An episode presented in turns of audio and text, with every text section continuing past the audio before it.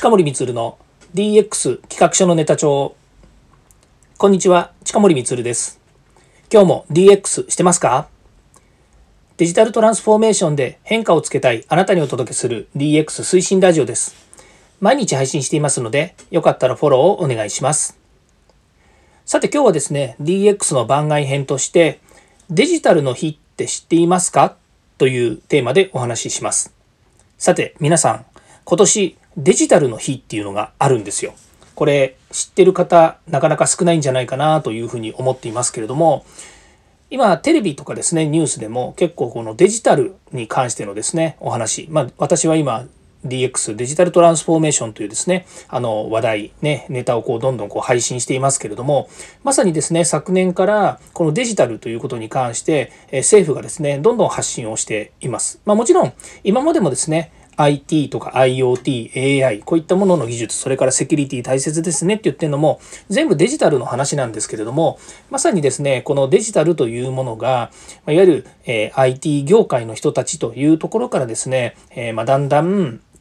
え全業種、全分野にですね、使われるようになったところからですね、やはり国もですね、えどんどんデジタルを推進しなきゃというところから、今年デジタル庁ができるんですよね。9月の1日に、まあ、実際にはスタートするわけなんですけれども、もう今もう、えー、募集ですね、社員の募集もあったりとか、それから何をやるかみたいなものもどんどん決まっていてですね、まさに9月1日から発足というところに向けてですね、開始というところに向けて、えー、準備が着々と進んでいるということです。で、それの後にですね、このデジタル、まあ、デジタル、これ何でしょうね、デジタル化元年っていうのかな？デジタル化元年って言いますかね？まあ、何々元年ってね、何でもよく使うんですけれども、まあ、デジタルね、その IT 元年とかね、IT っていうのは今まで言ってきたんですけれども、まあ、いわゆる本当の意味でのデジタルっていう、本当の意味のデジタルって何だろうよくわかんないんですけど、まあ、そういうものがですね、えー、あるからから今年、えー、10月10日にですね、デジタルの日というのを制定してですね、えー、実施するらしいです。で、このデジタルの日がなぜ、えー、10月10日になったのかっていうのがですね、また面白いんですよね。えー、まずデジタルって、デジタルの日って何なのということなんですが、まあ、デジタルを定期的にですね、振り返り、体験し、見直すための機会としてですね、創出されたっていう、創設されたって言ってるんですね。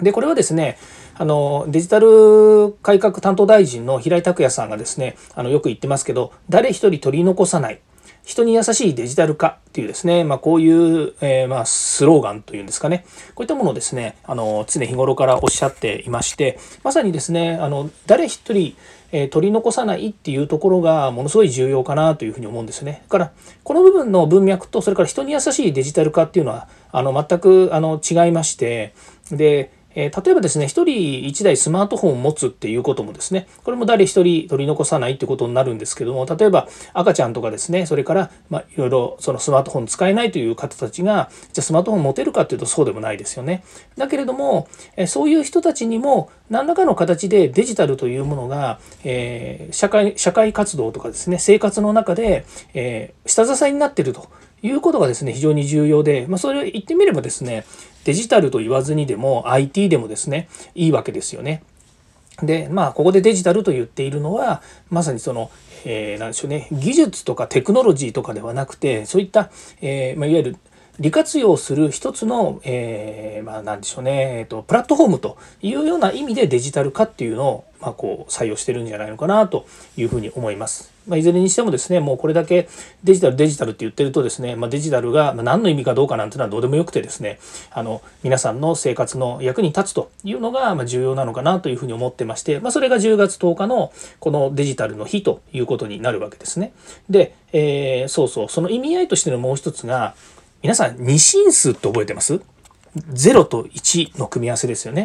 0100100001とかって言って0と1の組み合わせでその数字の配列が決まっていてその数字の配列がいわゆるデジタルの進出ってえっと、デジタルを動かす、えー、デジタルというのは、いわゆるその IT とかですね、プログラミングの言語の中で、えー、まあ、いわゆる、えっと、ハードウェアを動かすですね、まあ、そういったプログラムになってるわけなんですけれども、まあ、それの0と1を組み合わせたということで、えー、10月10日、これ1010っていうことなんですよね。から1011ですね、この2日間、10月10日と10月11日に実施をしますと。いうことで、で、2020年ですね。来年以降はデジタルの日というのを改めてですね、えー、公募なんですかね、広く皆さんからのご意見を聞いて実施しますと言ってるんですけど、まあ国民の休日とかに将来なるんですかね。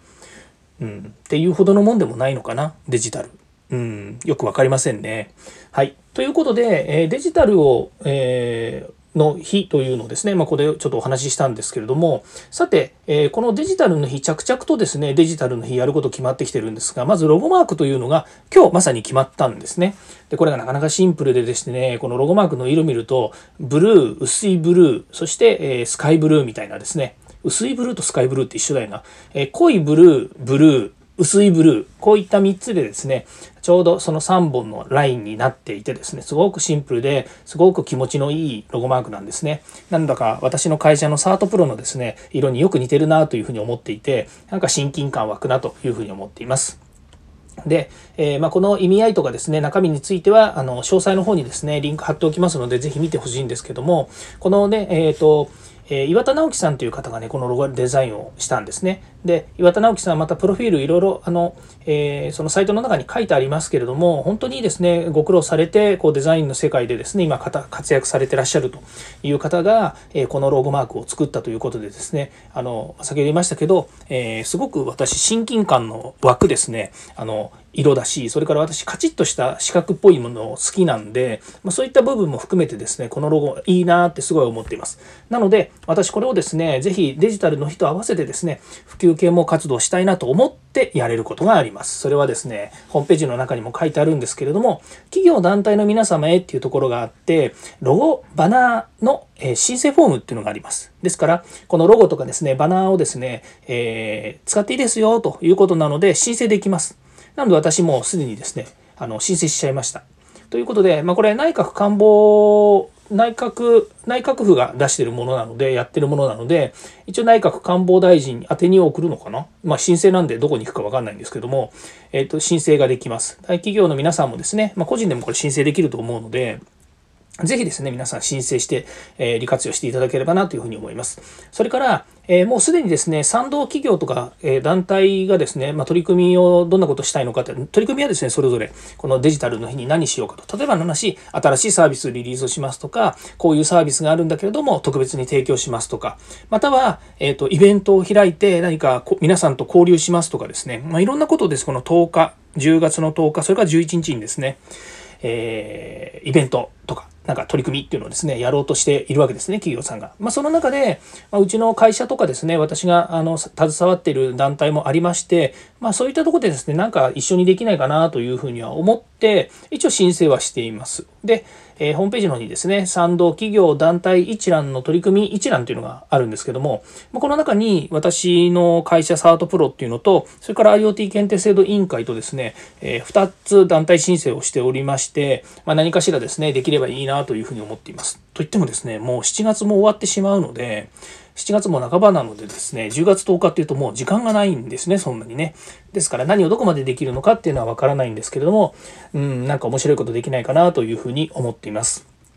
ということでですね、今日は、えデジタルの日というのがですね、この業界の中で、まあ、結構盛り上がってるんですが、え、業界以外ですね、IT 業界とかですね、IT、まあ、えデジタル IT に絡んでる人以外ですとですね、なかなかこのデジタルの日っていうのことをですね、知らないんじゃないかなというふうに思っています。またデジタル庁ができるっていうニュースはですね、皆さん聞いていてもですね、いまいちまピンとこない部分もありますよね。ということで、まあ、デジタル自体はですね、下支えするようなものではありますので、まあ、その中でですね、えー、こういったデジタルの日知っていただいて、また取り組みにですね、一緒になってですね、盛り上げていただいて、今後のですね、デジタル化について一緒に進めていただければいいのかなというふうに思っています。まあ、デジタルがですね、民主化されていくっていうことはすごくいいことだし、え、ね、あの、これはもう本当にあのどんな、どんな世代でも、これからですね、デジタルがもう、あの、衰退していくってことはほぼなくて、まあ、言ってみたら水とかガスとか水道とかですね、まあ、こういったもののようにですね、人の生活のプラットフォームとなっていくっていうものに、